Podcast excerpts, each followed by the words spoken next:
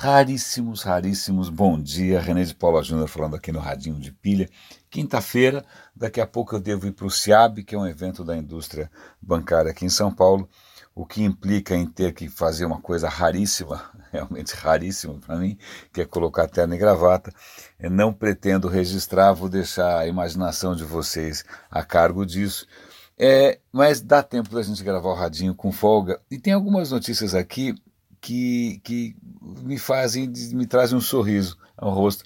E uma delas tem a ver com. Eu, eu, tinha visto uma história dessa uns 10 anos atrás, mas como um problema praticamente, um exercício intelectual, um, um exercício de pensamento, quase que um problema teórico. Era o seguinte: a hora em que os carros, que os veículos forem silenciosos, é, como é que os pedestres vão saber que um veículo está se aproximando. Se eu não me engano, aquele artigo que eu li lá atrás, ele mencionava que eu não sei em que país que era, se era na Inglaterra, etc. e tal, que os primeiros automóveis eram obrigados né, a ter sempre um moleque correndo na frente com uma sineta para avisar que um carro estava passando, né, é, para avisar é, vaca, sei lá quem mais, cachorro, não sei. É, então, eu, eu, não, eu, não, lembro detalhes, desculpem, a minha memória não é tão boa assim, mas o que é interessante é que eu vou dar link para vocês para uma reportagem sobre o Jaguar elétrico. Aparentemente, o Jaguar está fazendo um certo barulho aí para lançar o seu veículo 100% elétrico. E o que é mais interessante dessa história é que sim, a Jaguar tem lá, um, ela desenvolveu um ruído, vocês podem clicar lá para ouvir qual é o ruído, que ela faz externamente para avisar pedestres que ela está se aproximando. Né? Então, abaixo de 20 km por hora, o, o, Jaguar ele vai fazer lá um prrr, barulhinho qualquer para avisar para as pessoas que ele está chegando.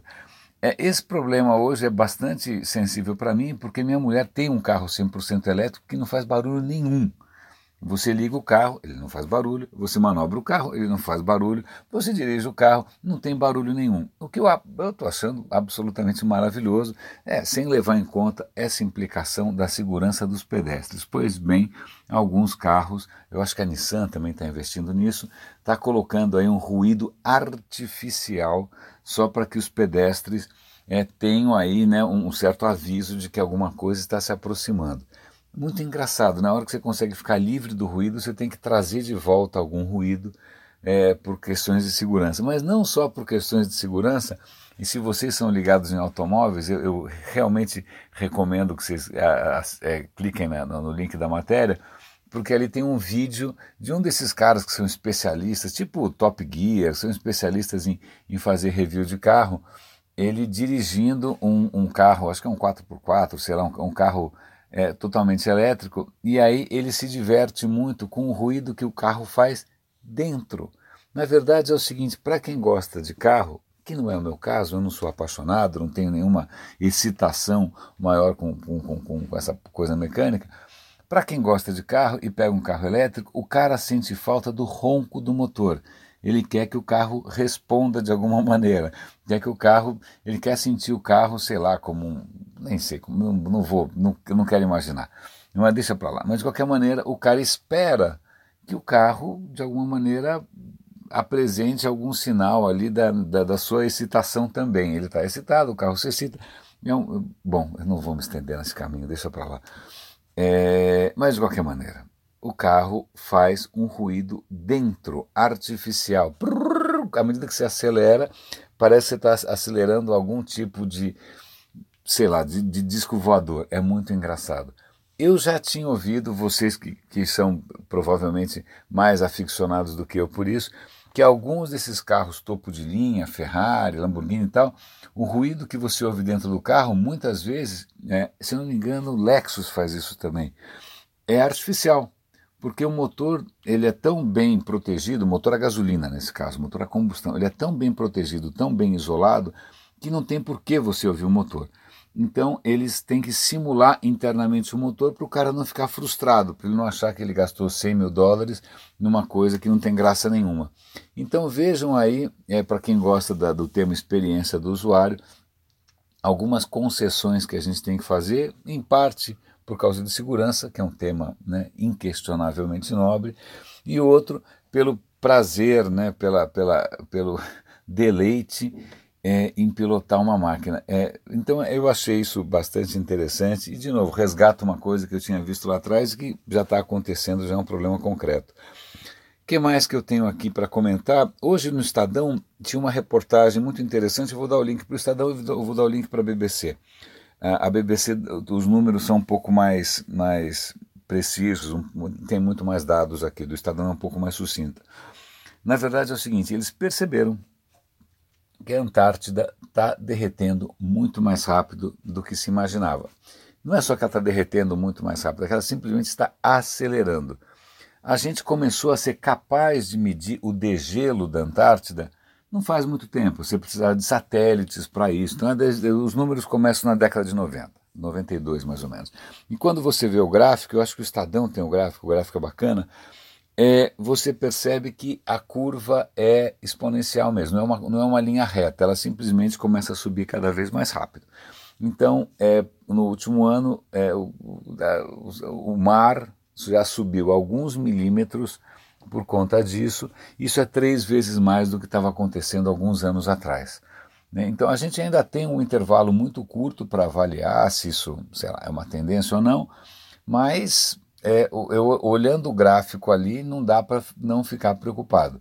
Né? É, e a estimativa é que se realmente a Antártida inteira desandasse a derreter, a, o mar ia subir alguns metros. Então não é, é, é, é bom a gente ver essas, essas pistas, né, esses, esses sinais, esses sintomas ine, bastante inequívocos, né, nada em ciência 100% inequívoco, mas bastante inequívocos, de que realmente a casa está caindo.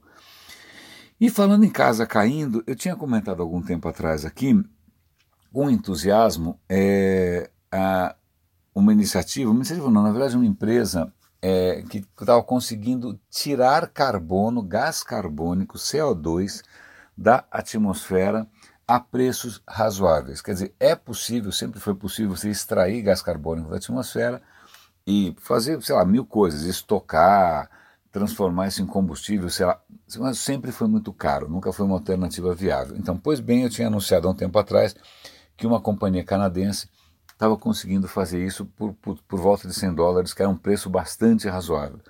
E eu achei isso bacana. A Wired traz uma, uma outra reportagem aqui que eu vou comentar com vocês para mostrar que tudo merece sempre questionamento. Falam, olha, bacana, legal, muito bem, só que isso, do ponto de vista político, isso tem um desdobramento.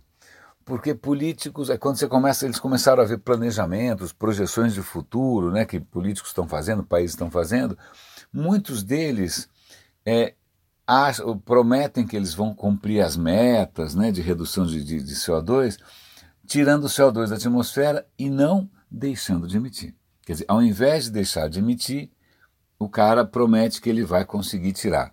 Então é mais ou menos, eu, eu tenho um grande amigo que tem hábitos alimentares questionáveis, e ele fala assim: é, eu confio no avanço da medicina. Então ele acha, ao invés de mudar o seu modus vivendi, né, a sua dieta, etc. e tal, ele acha que ele vai ser salvo no final por alguma pílula milagrosa. Pois bem, então esse, esse método de extração de gás carbônico, ele tem essa, ele vira aí quase, perdão, ele vira quase que né, uma, uma, uma escapatória, né, uma saída fácil é, para que governos não invistam em, em, energias alternativas, em redução do consumo de combustíveis fósseis. No, no, final a gente extrai essa porcaria do ar.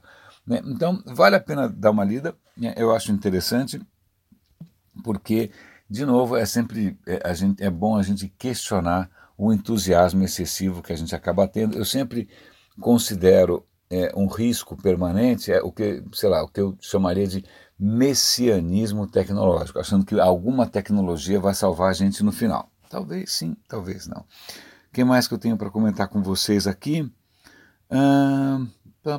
Ah, isso, isso, duas coisas que são muito interessantes. Três, vai, vamos lá. A primeira delas é uma notícia do MIT, aqui do Technology Review, dizendo que, adivinha, é China em breve, em 2021, vai estar fazendo 70% das baterias elétricas de carros elétricos. ou seja, uma, tem uma companhia chinesa aqui que está crescendo na bolsa chinesa, ela que nem uma louca, né, é, suplantando a concorrência do mundo inteiro. Eles não fazem baterias tão boas assim, mas fazem por um preço muito bom, numa quantidade brutal. E aí eles explicam que o, esse sucesso né, massacrante dos fabricantes chineses tem dois fatores. Né, não só porque o mercado da China é enorme, mas porque a, a, a China, o governo da China, dá um monte de benefícios, eles praticamente alavancam esses caras para que eles se tornem campeões. Então estamos aí, não só a, a, a China está provavelmente a caminho de ser uma potência na inteligência artificial, eles também querem ser uma potência nos carros elétricos e também querem ser a maior potência na redução né, do impacto de combustíveis fósseis, poluição, etc, etc. A China, que lá atrás era uma vilã em termos de poluição ambiental, agora ela quer se tornar uma heroína mundial no combate à poluição. Pois bem, as coisas estão mudando. Né? O Ocidente aí está tendo que assistir a esse avanço bastante. É, é, é, eu estou procurando um adjetivo que não seja politicamente incorreto, qualquer hora dessas eu acho. É, outra notícia interessante: a Amazon. A Amazon, vocês sabem que a Amazon tem robôs pra caramba. Eu, aliás, eu não tinha ideia de quanto robô a Amazon tem. A Amazon tem hoje mais de 100 mil robôs né, trabalhando nos estoques, etc. Então isso provavelmente deve ter feito com que um monte de gente perdesse o emprego, mas também era um emprego miserável, que era ficar pegando produtos de lá para cá. Pois bem, agora o que eles estão contando que os colarinhos brancos, ou seja, o pessoal administrativo, os executivos, etc., o pessoal de escritório, também está perdendo emprego para automação. E mesmo em áreas que eu não poderia imaginar, mesmo na área comercial, negociação. Eles estão colocando computadores, robôs, para negociar com as marcas, porque o computador sabe muito bem quando e quanto que ele pode oferecer alguma coisa. Então, beleza, não, olha só, então os caras que estavam ali, né, achando que era só o pessoal do chão de fábrica, do armazém que ia perder o emprego, é, não, não, ninguém está livre de ser substituído por um robô. O, e para completar, um, um, assunto que eu sempre trago à tona aqui, que são avanços na área da saúde, na área não só da genética, mas às vezes do microbioma. O MIT, que é a única, o último, último lugar que eu ia imaginar associado a isso, mas por inocência minha, claro, é, eles têm, têm eles têm um, um, case muito interessante de combate à cólera. A cólera é uma, putz, é uma coisa absolutamente devastadora. Né? A cólera é, ela se transmite normalmente por água contaminada, as pessoas têm diarreias e acabam morrendo se não forem tratadas. Pois bem, eles estão é, pre prevenindo e combatendo cólera com é, uma mistura, olha que coisa curiosa, uma mistura de probiótico, probiótico parece essas coisas que você compra em loja de comida natural, né? Mas na verdade é um, é um lactobacilo, é, é uma combinação de lactobacilos naturais, normais, com lactobacilos que foram modificados. O que acontece? Eles modificaram o lactobacilo para que, é, na presença da, da, do, do, do, do, bichinho, do germe da cólera, ele fizesse alguma coisa. Inicialmente, eles, eles só queriam pegar o lactobacilo, modificar e fazer com que ele reagisse à presença do vibrião da cólera.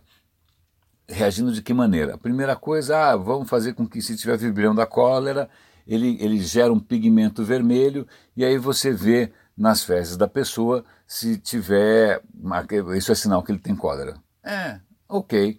Aí ele disse, pô, mas será que a gente não consegue combater o, o negócio da cólera? Aí eles tentaram modificar geneticamente eh, esse lactobacilo para tentar é, complicar a vida do vibrião da cólera. Não foi tão eficiente assim e, mas o que, que eles descobriram? O lactobacilo original ele produz ácido lático e isso restringe muito o crescimento do vibrião da cólera. Então eles combinaram o lactobacilo normal com o lactobacilo modificado para fazer aí o que pode no futuro ser uma pílula, um iogurte, ou seja o que for, que as pessoas podem tomar é, de maneira preventiva ou podem também tomar como tratamento para combater a cólera.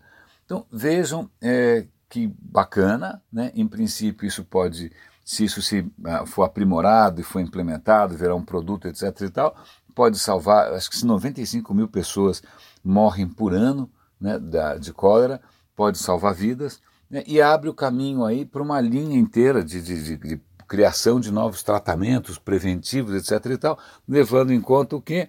O nosso microbioma, bactérias que são realmente é, é, naturalmente elas são é, benéficas e mais que com uma ajudinha aí da engenharia genética elas podem fazer diferença. Raríssimos. Bom, lá vou eu ter que pagar o colossal mico de portando gravata, que é uma absoluta raridade na minha carreira, felizmente. É, um grande abraço para vocês e até amanhã.